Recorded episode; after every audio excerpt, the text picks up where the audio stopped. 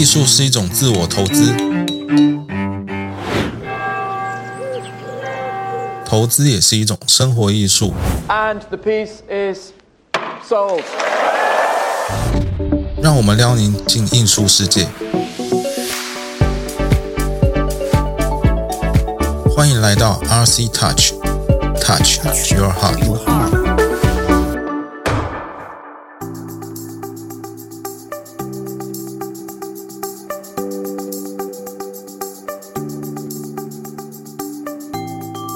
Hello，大家好，欢迎来到 RC Touch，我是林维，我是艺术圈的小白。Hello，我是背包哥，我是背包里面都装满了艺术圈的八卦的背包哥。我是阿吉，好了，那今天呢，我们上一集有谈到了，就是很多关于艺术家他是什么样的一个背景，然后值不值得就是呃长期的发展，然后让我们可以去挑选他的作品有具有一些潜在性。那这一集我们要延伸来问的就是说，我们知道了艺术家的背景，但如果今天我们没有做到那么多功课，好，我也可能是第一次看到这个艺术品，应该说看到这个艺术家的作品，我还来不及。要去认识它，那我可不可以针对我现在眼前这个艺术品，就去判断它有没有具有潜在的投资的价值？就是一验那什么啦，就是一见钟情啊。然后你的眼睛就是越来越利，然后一看就知道能不能投资，有没有潜力。哇这个很有挑战性哦。对哦，你知道，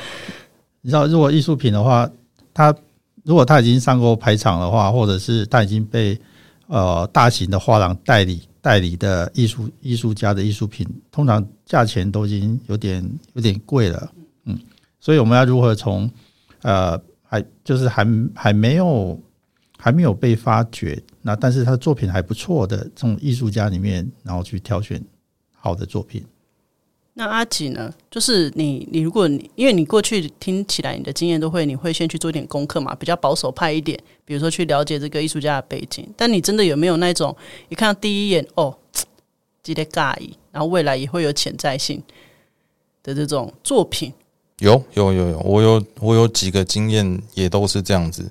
然后这个我只等一下再分享。然后我觉得我们可以先去定义一个，就是怎样的作品叫便宜。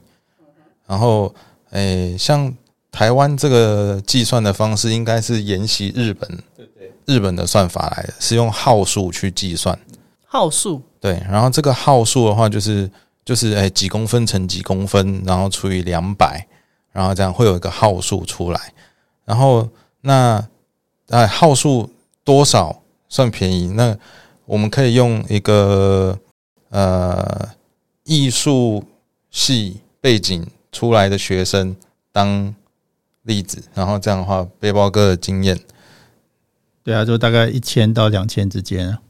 一千到两千之间。对啊，然后研研究所毕业的话，就两千到三千之间。那个你说的一千到两千一号到一号三千，一号那大概一号的尺寸是多少？呃，就一张一张明信片的大小。一张明信片的大小。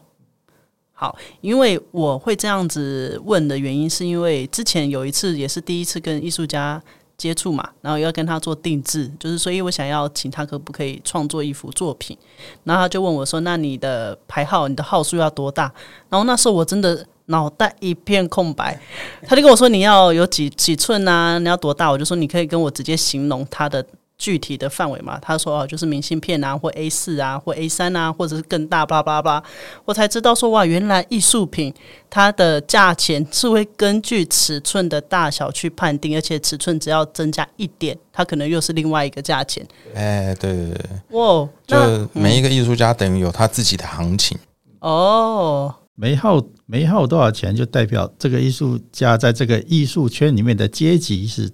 多少。那我可以去这样子去询问一下两位大大，就是比如说我现在哦，比如说好，我们现在以最小的这个明信片的大小来讲好了，那可能刚刚所说的刚毕业的学生，他们所创作的可能最小的一个尺寸，这样子一个，我们以房地产来讲好了，一平可能五万，但是呢，如果今天这个艺术家他的作品非常的呃有名，或者是他过去有很多的经验，他可能变成是一平可能是十五万、二十万、四十万起跳，大概是这样的概念嘛？对对对对，就是他以他的身价去对应号数，然后会有不同的起跳价。对对对对，可以这样类比。啊，现在哪里还有一瓶五万的？不要跟我讲，我也想买。你可能连绿岛都买不到。哎，那我在想要问说，一开，那你通常一般好，我们刚今天要回到说艺术品嘛，那一般的藏家或者是一般的买家，像背包哥跟阿吉，你们在买的时候，你们通常会觉得哪一种号数跟尺寸可能会比较好下手，跟比较好转手，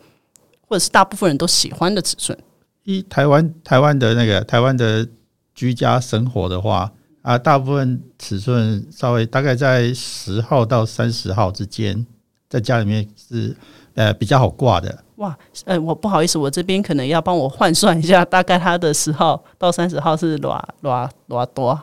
哦，尺寸就呃，我我我真的只有记一个号数而已，我真的是数学白痴，我只有记一百乘一百，然后你再除以两百等于五十，这就是五十号的尺寸。所以如果是三十号的话，你就可以去换算嘛，就多少乘多少除以两百是三十。那一般家庭哦，一般家庭他不会买超过电梯大小的尺寸以上，因为就根本搬不进电梯。对，除非那个脑袋有点啪带啪带，哎，对啊，在说我。你自己跳进来了。我我好像买过三次、三四次这种搬不进家里电梯的。哇，哎、电梯的话，这样高度至少要一百一百，超过一百六、一百八就进，哎、一百八吧就进不去了。一百高度可以啦，高度可以到两百，嗯哼，对，是是宽度，哇，嗯，哎、我之前呢、有一次跟另外一个艺术家讨论的时候，我觉得他很有趣哦。他说他因为以前都是在台湾这边去做展览，所以他的号数大概也就是呃一般台湾人的家里面挂的尺寸，他觉得都 OK。可是他这次去日本去日本去做展览的时候，他发现日本人喜欢的号数偏小。然后我们就问他讲说，为什么会比较小？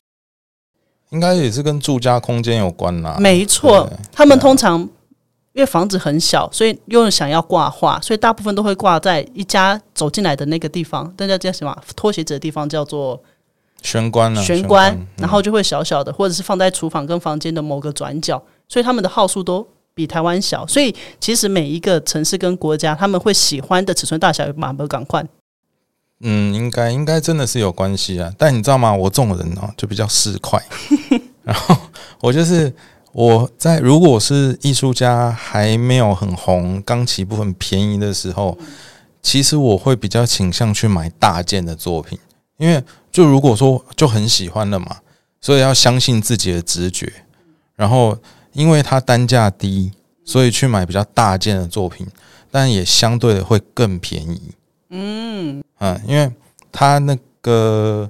越大件，它的它有时候会再便宜一些些，这样换算起来的时候，对，如果欧洲计价的话，是越大越便宜，而且大件有个好处就是，将来就是美术馆就专收这种大件的作品，所以他买的时候都是美术馆等级的。哎，对对对对对对对，那我问个问题哦，那有一些艺术家啊，他们通常的创作都会比较喜欢画小幅的。那如果以一个投资的眼光来看，这位艺术家他的创作，会不会觉得他以后他的升值空间就会可能会有一个天花板？因为他都喜欢画小幅的作品。我会有一点这样觉得，就是我会觉得艺术家是必须要可以画大大画的，就可以伸缩自如的挥洒 这样子。我自己会这样觉得啦，我不知道背包哥对啊，一样啊，一样吗？对啊，这是很有趣的一个状态诶，因为我呃，所以现在其实有很多的伙伴，比如说像很多的新锐的艺术家，通常我现在去看一些比较年轻的艺术博览会，然后大部分年轻的的确都画的比较小幅一点，小品很多。然后反而是三十岁以上或者四十岁、五十岁，通常他的创作就会越来越大幅。我觉得那个会不会是一种艺术能量的一个可以发挥的，还是说其实还是看个人，不一定。不一定诶、就我的观察，就比如说一个艺一个艺术家，如果在画廊办办个展的话，那他会想要呃画大画来展现自己的天分啊，展展现自己的才华，展现自己的技术啊。可是可是他还是会帮画廊着想，就是会画几张小画，然后让一些比较比较基础的厂家可以入门可以可以入门，可以买得起，所以都有诶、都有这都有这种考量。那但是呃，小小画有小画的精彩之处啊、呃或者是那个嗯结构结构啊，还有就是诶、就是如果小画也是很精彩的话，那我觉得还是很值得买的。嗯所以还是看作品你自己的需求跟在家里面你要拿来做什么。对对对对对对对，哦，有趣。那我们今天再来再讨论一个部分哦，就是，呃，就是什么样具有潜力的艺术品，它特别一看就会有这个发，应该说发成长的空间吧。因为像背包哥在前几集一直有在分享说他。在艺术投资的过程里，有很多不同的阶段，喜欢不同的艺术品。那现在就会喜欢比较极简风格。那你现在在看艺术品的时候，你还是会比较把眼光放在诶，如果他今天比较符合我的爱好，我可能才会觉得他有一个潜在，或者是就算他今天他的一些风格跟你完全不会是你买的，可是你还是觉得说，嗯，这个这个艺术家未来还是会有一些发展性。就是你现在在评断的部分都是用怎么样的方式去看？有几件你觉得可以跟我们分享的吗？那当然要又好又便宜啊！又好又便宜，这个讲的太空泛了啦，听不？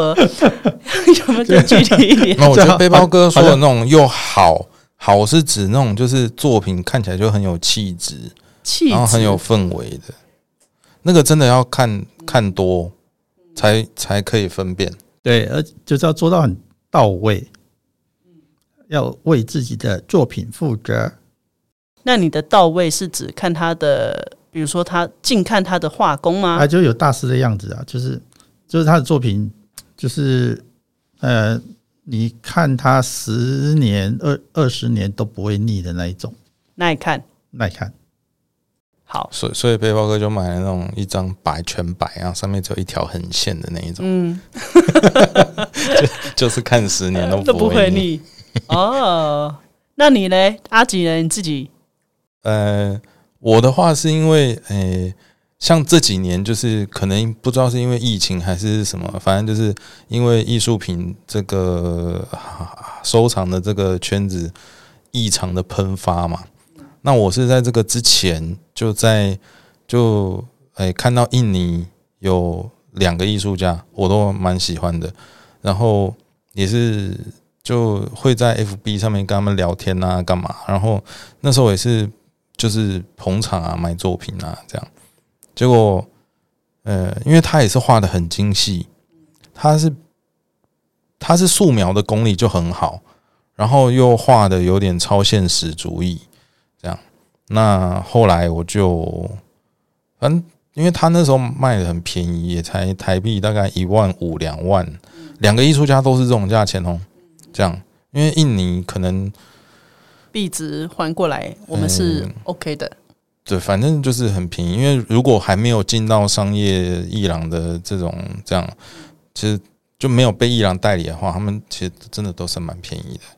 那就买了几张嘛。那结果后来，诶、也是发现这样子，他后来就就就就被伊朗代理了。然后代理以后就也也上拍了，然后就就整个就整个喷发了。然后我现在就根本就都买不起。哇，诶，那我可以问吗？你当时会被他喜欢，只是因为单纯他的画风你很喜欢，还是说，诶，你看到他里面的作品里面具备什么样的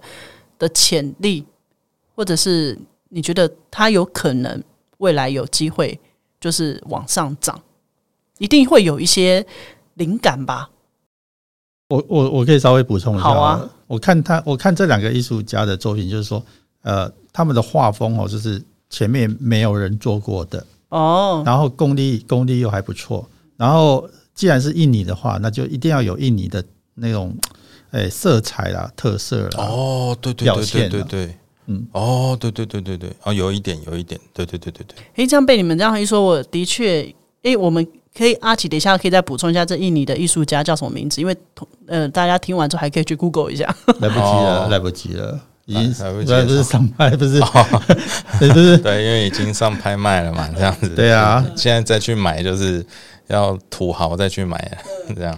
那艺术家的名字是什么？呃，一个是叫 Robbie Antono，这个有在收藏圈的应该就都知道了，这样。然后另外一个是叫孙家鸭 Kencut，好可爱的名字哦。呃，对对对对对。然后呃，Robbie 的话是他是他自己就已经很厉害了，然后他自己找到商业画廊，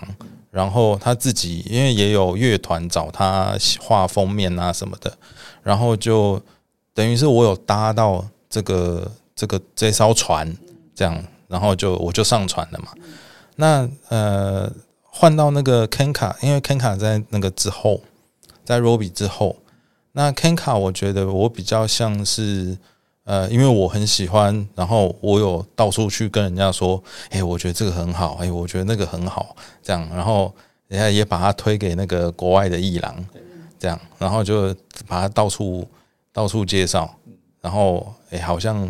因为也是他真的就是还还还不错嘛，所以就很多人接受。啊，我觉得是这样子，嗯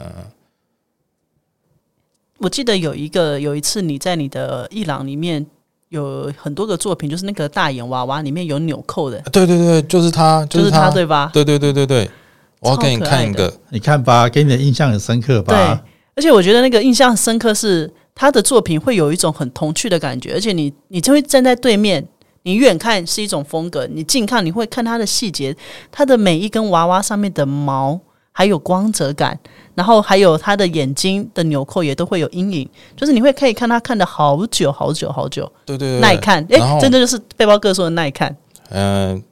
对。然后我跟你讲，我要跟你炫耀一下，你看这个照片，这就是当时那个展览这样子哦。然后你看最左边那张画，然后，然后你看哦，我要给你看那个，就是他前几天就是这一张，哇，然后上那个苏富比拍卖，然后卖了那个一万七，台币台币大概五十二万左右，卖了一万七千多美金这样。对，然后你知道吗？就是我看到这种的时候，我就觉得，唉，就是我一边觉得开心，然后一边觉得没多买几幅，也也不是诶、这个是这个是我卖出去的那个收藏家，然后就其实我也蛮伤心的、欸，就是他才收藏不到八九九个月，然后因为市场好像不错，然后他就就把它卖了。诶，这个就跟你之前好像有一集有讲到说，其实艺艺廊在卖作品的时候，也会不希望乱卖，是希望买的人是喜欢这个作品，然啊后对啊，放在身边，问所以你会有那种心疼的感觉出现。他就没有独家代理啊，哦，对，啊，我没有独家代理啊，而且嗯，而且画画画画廊的本质就是帮藏家赚钱，然后自己也会更好。对啦，对啦。然后我再跟你讲个小故事，就是这一张画啊，因为它上面写 I'm chef，就是我是厨师。因为那个时候跟这个 Kenka 合作的时候，就是说，哎、你就是画梦想系列，就是哎、我小时候都有梦想，我我以后长大要当什么，我长大要当什么，这样，所以他就画了很多不同的角色。然后这个就是他厨师这样。然后啊，那时候有两个藏家，就是都挑到这幅，然后因为还是有一个先来后到嘛，然后所以就我我本来很想要卖给那个第二个来找，因为他就是开餐厅的，所以他超适合这一张，然后我超想卖给他，然后我就跟第一个来说要的人说，哎、你可不可以换别张啊？这样。哦，但是第一个那个，因为他是有一点身份的藏家啊，他就很坚持啊，他就是一定要这张，他不要别张。然后呢说，就是有点生气了，因为就是如果我不给他这张，他他就不开心这样。然后就当时就就妥协啊，就是就妥协，然后就这张就给他，然后我那个那个开餐厅的朋友就就拿了另外一张这样。可是现在看他把这张拿出来卖，我就觉得哇，早知道我当初就卖给那个我开餐厅的朋友了。这样，真的超可爱的这一张。那他也等于是看到当时可能这呃有其他的，应该说这艺术家其他的作品有被上拍卖，所以他觉得这个时间点很好。没有，那时候都还没有上拍卖。那他怎么会自己把它拿去做拍卖？哦哦，你说他吗？这个对，有有有，前阵子在更久以前，第一张他送拍的第一张不知道谁送拍的，然后就拍了五万英镑，这样，然后可能很多人就看到说哇五万英镑，然后就然后就一堆人就就开始慢慢送拍。哎哎，其实这样听下来，就刚一个呼应背包哥刚刚说的，就是艺术家在看的时候，然后你一开始先看他你喜欢的风格，然后他也耐不耐看，他的细节度等等。但是呢，这些都是一开始你喜欢，但只要你喜欢的东西，他只要一上拍卖，抱歉，那个价钱就是从原本的台币一万五变成了台币的五十几万，有可能，对对，有可能任何价钱都有可能，对非非常的哎难以想象的价格都有可能。哇，那我再问一个问题啊，就是如果今天我们以一般的小白好了，然后因为两位都是艺术的收藏家嘛，但如果说比如说我平常我自己想要也想去多认识一些印尼的艺术家啊，或者是一些呃马来西亚啦或墨西哥，那我等于是也可以透过 IG 的方式去追踪到他们的作品，然后直接跟他们去买卖，然后我这样做上收藏也可以，对吧？呃可以，但是那样子的风险就会很大。怎么说因？为因为你不是透过画廊，然后你不是透过画廊的话，你直接去买，第一个是你不知道你买的对象，就你可能是买到我我发现呃前几天有个朋友来找我，然后我发现他跟我讲话的时候，他会分不清楚呃呃版次商品跟工艺品，还有真正的艺术品这中间的差别。哦，好危险哦！哎，对对对对对对对，所以他可能会觉得说，就是呃，街边有那种卖稀奇古怪的那种古董的那种，他也觉得是艺术品。然后，哎，古董好像又又是另外一个方向，不不不能这样算。反正就有一些工业产品的东西，这样，那那个其实就不是艺术品的范畴。哎、这个部分背包哥你一定要帮阿吉再做个解释。刚刚说的那三个到底差在哪里？没有，呃，如果说按照日本的定义的话，那他们如果说做到非常非常极致的工艺品，那它还是称为艺术品。那如果在可是一般的，就是可以大量复制的啦，哈，可以就是工匠啊，就是不需要用到什么头脑，就一直重复在在在生产一些东西的东西，那都是工艺品。你刚刚说的头脑大白是指创作、创造的对对对，那就是嗯按照之前的模式，然后一直做下去，一直做下去。对，那可是艺术就是要必须要创造、创造，一直不断的、不断的精进的。了解。哎、所以这样子的确也是需要有一点辨识能力的。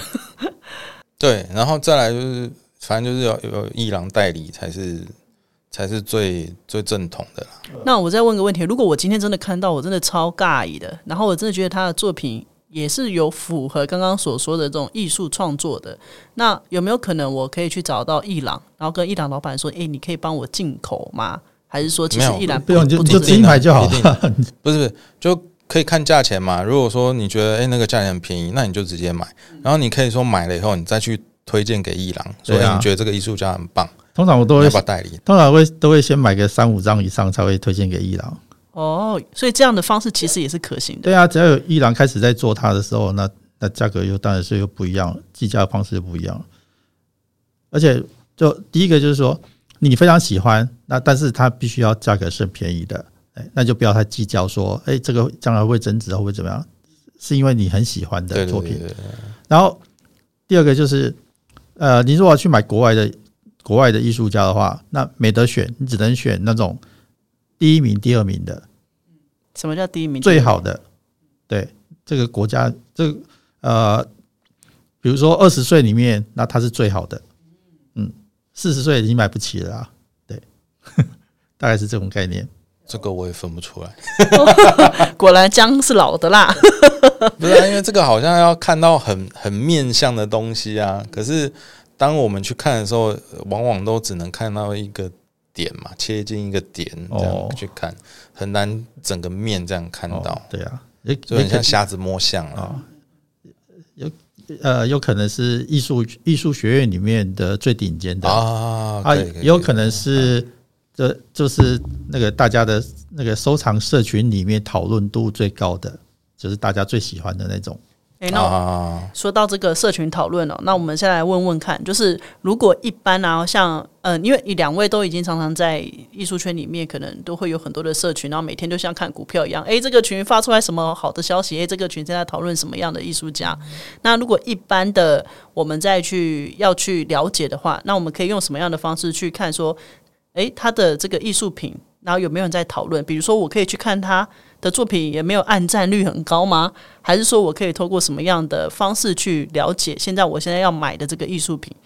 它的讨论的热度有没有在上线？嗯，就呃看他社群的粉丝数量嘛，这个可能是一个最粗浅的判断。然后再来是知名收藏家，嗯，也许知名收藏家有一个加持就，就比较比较怎么说更有信心。哦你就会谈谈你你你比较会关注哪几个知名的收藏家？哦、像我自己比较认同，然后也有关注的是日本的桶田夫妻，他们是呃在日本好像叫 Okita Collection，他们每年都会每年都会举办一场展，然后那个就是他们的收藏展，然后就可以说就是呃当年的那个算是指标风向球的这种概念。对，那其实我他们平常收了什么，我平常就会去注意啦。这样，然后因为他们收的就是在日本，然后是比较新新兴艺术家、新锐艺术家，然后呃概念都不错的，这样，嗯，我觉得是都很棒。你这样的概念就是，比如说我今天我看到我在 IG 或者是我在其他的社群平台，我看到了一个艺术品，然后我先看到他，诶，这个艺术家本身把自己的品牌风格也经营的很好，比如说他按赞率很高啊，然后出来的作品也北拜啊。好，我先把这个人贴一个小标签，我记得他了，那我就可以再去刚刚你说的那个日本的艺术家，因为他们专门在收一些新锐艺术品。如果刚好我喜欢这个人也被他相中了，那这个代表未来就有可能会有发展潜力。对对对对，是这样的概念对对对对，或者你也可以反过来啦，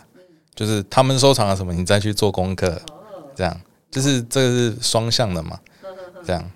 诶，这个方式也挺好的诶，因为没有想过说啊原来还可以先去看一些有眼光的人，现在已经挑好，他帮你把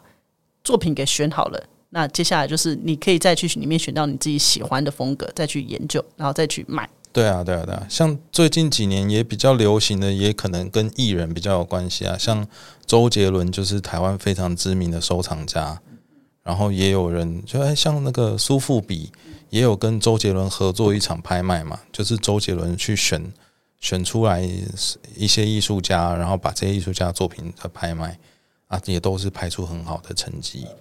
他的作品都已经是天价了、那但是说，如果说你可以再观察一下，说他在关注哪些比较年轻的艺术家，或者是说他去看展的时候，在哪些艺术作品前面停留超过十秒钟，哎，这个就是目标喽。这好像某个韩剧有演 哦，诶，有意思诶，就是观察很多的小细节。啊，韩国有个那个权志龙还是 G Top，他也收藏很多很厉害的艺术品。哎、其实我也会看一本杂志，那个日本的杂志啊啊 collect collect，哦，他都会有一些玩卖作家，对对对，什么叫玩卖作家？就是只要是这个艺术家出来就都售卖完。卖完的，对对对，对完疯，把他东西全部卖光光，对叫玩卖。在在日本市场里面玩售的艺术家，对，嗯嗯，对，啊，基本上就有一个指标嘛，就是他作品你就买不到了，嗯，啊，怎么还会便宜？诶，真的诶，因为这样子回过头来讲，就像之前背包哥一直有讲的，你要怎么去有这个眼光去选择艺术品，你一定要多看杂志，你就花钱去订杂志，然后看看看，看到你自己的那个什么眼光，慢慢的上去之后，其实说不定真的你下次再看的时候，就是说啊，原来这些被收藏的艺术品大概有什么样的风格，所以你再去看到新锐艺术家的时候，你就知道哦，这个有潜力。啊，对啊，对啊，然后也很有趣的哦，就是在你这样看看看看的过程里面，就诶、也真真的会认识一些这些收藏圈的朋友，这样，然后就也会发现，就是就是你眼光又会更开一些，就会看他们在看着什么，这样子。对啊，加入加入收藏的社群也是一件很重要的事情。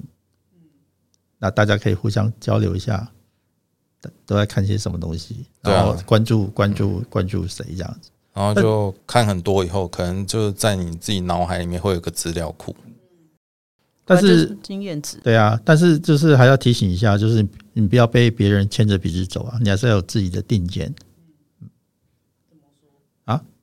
定见定见，对对就是你在挑艺术品的时候，你到底喜欢什么？你有自己的，不要别人讲说我很喜欢很喜欢，你就跟风了。对对对，像比如像比如说二，比如二零二零零五年的时候，大陆在崛起的时候，那那那那你就我知道，我就常常在想在想一个问题，那你要跟着那个呃大陆的收藏品味走吗？对，那他们的红色经典，那他们经经历过文革时期，可是我们没有经历过啊，对，那我要跟着他们的品味走吗？对，这个都是一个疑问。哎，对对对对，我也有思考过类似的问题。对意思是说，他们的文化背景跟我们的文化背景不一样，他们流行的东西不一定是适合我们。那我们有必要去跟风去学习收藏吗？那如果那我问个问题哦，如果我今天我的目标就是我买了以后，我就是要转卖给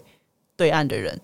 那我可不可以等于是算是另外一种投资、哦，那你就是艺那个艺术的经纪商，你是商人，对，o k 这不是这不是收藏家，所以这就是差别就在，如果我是因为知道他们的历史文化，我买了之后为了增值，就是在卖给他们的话，那这就叫做商人。啊，对，但如果我是因为 OK 的，OK 的，认同他们，呃，认同他们的文化，或者是认同他们的艺术的风格，我真的是真心喜欢的，我叫做藏家。对对对，了解，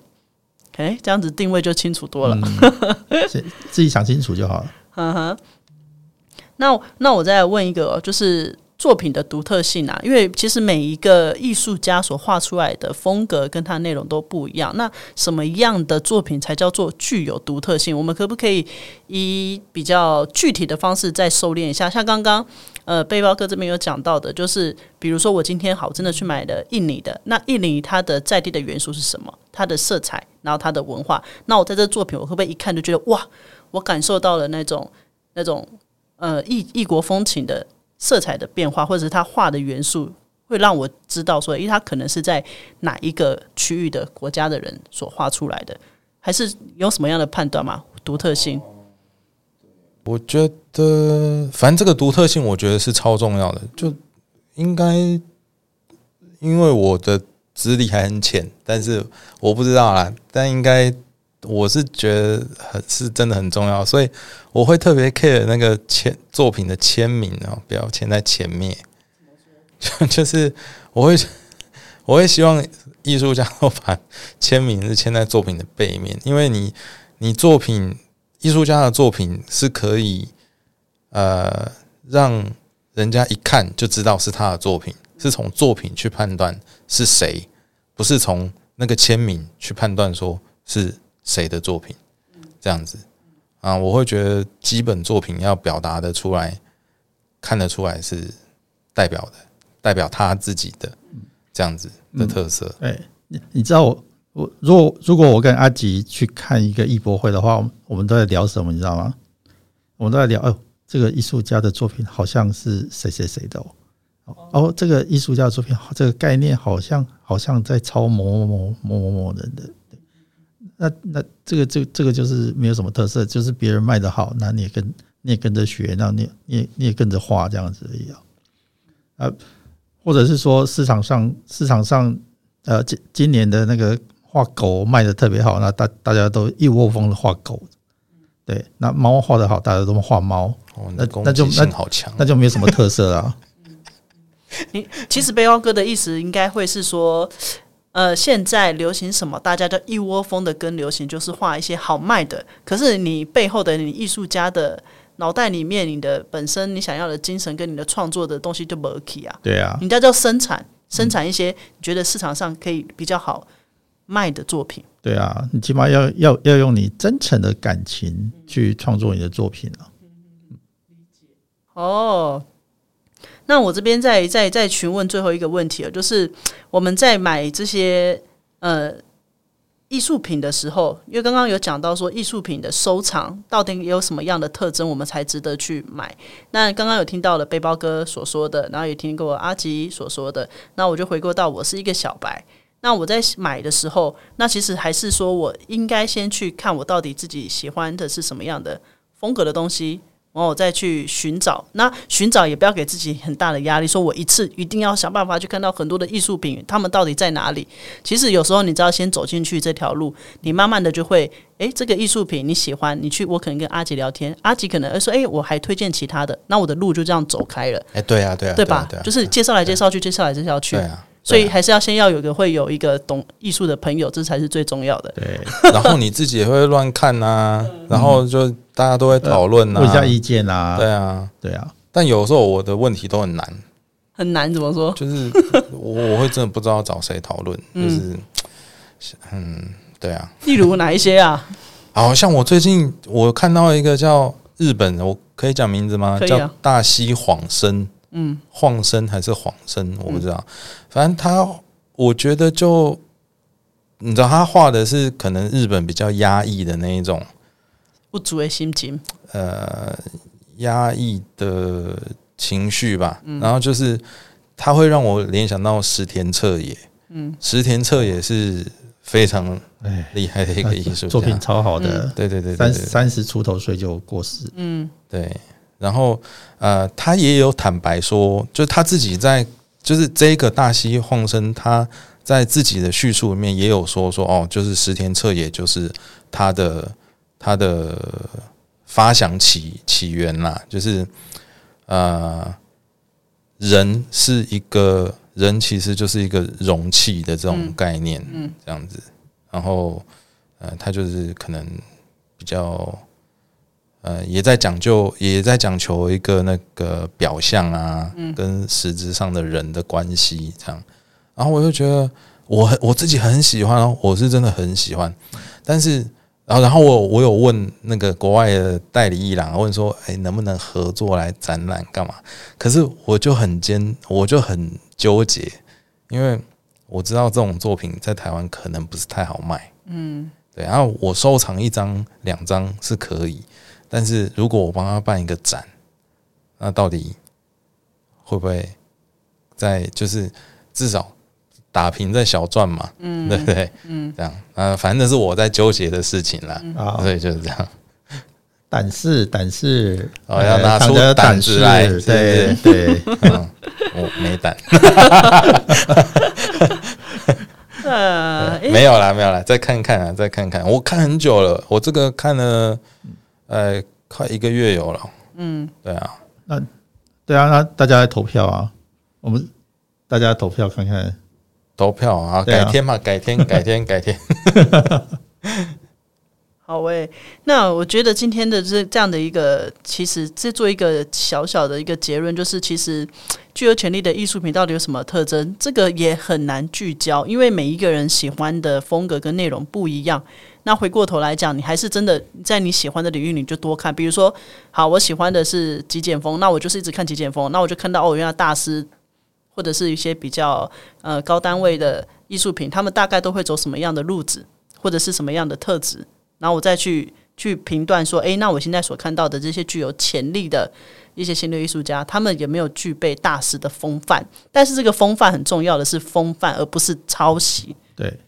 对吧？对，要有自己的味道，要自己的味道。对反正就是多看，然后有独特性，然后有画廊，有画廊经营，嗯，然后可能有机会可以上拍卖，嗯，然后有知名的收藏家，这样，然后或者对，然后或者就是你朋友推坑 之类的，哎，这个朋友推坑要是专业的朋友，不是哦，随便的。对 对对对对对，反正就是各种因素，嗯然后就可以，就也许就可以促成自己决定嘛，嗯。这样。但是不管自己做了什么决定，都因为反正都是自己承担啊。嗯，就是就算你之后如果说呃获利有赚钱，或者说哎你欣赏有成有有非常愉悦、开心，那也都是你自己的享受嘛。对，对啊，那但是如果说你自己真的不喜欢，啊，你看了就讨厌，哦，那也是你自己要去承担呐、然后或者说你卖了赔钱，对不对？卖不出去，反正因为那完全就是自己的体验，自己的决定啊。嗯，这样，嗯所以我觉得对自己负责。哦，而且我们下一集就要讨论到每一件艺术品都会增值吗？哇哦，我觉得这一这一集应该会很刺激，就可以回应到刚刚阿吉在说的，到底我买的是工艺品还是艺术品？对，因为增值这个就是会讨论到它未来的发展性。好啊，那我们今天就分到这边啦。那大家呢就可以再回去一样啦，就是多看啊，多走走，然后多去一些美术馆，或者是订阅一些呃艺术的杂志。最重要的就是交到一位像阿吉跟背包哥这样的朋友，你才有机会了解更多艺术圈里面的小道的消息哦。好，那我们今天的节目到这边告辞一段落了。如果你还喜欢我们的节目，不要忘记可以在我们的平台还有 p o c k e t 下面留言，那我们也可以再多多的跟你回应。那有想要更听更多的不同的主题的话也可以跟我们互动哦。好那就这样啦大家拜拜。拜拜。拜拜拜拜拜拜。希望我们今天的主题能够帮助到一些有稳定年收有投资行为与资产配置愿意花时间学习艺术品收藏有上进心的朋友。如果你对我们的节目有兴趣也希望能够订阅并且追踪我们的 ig 还有想听的其他主题也欢迎留言让我们知道哦。祝你今天收获满满。下次再聊喽拜拜。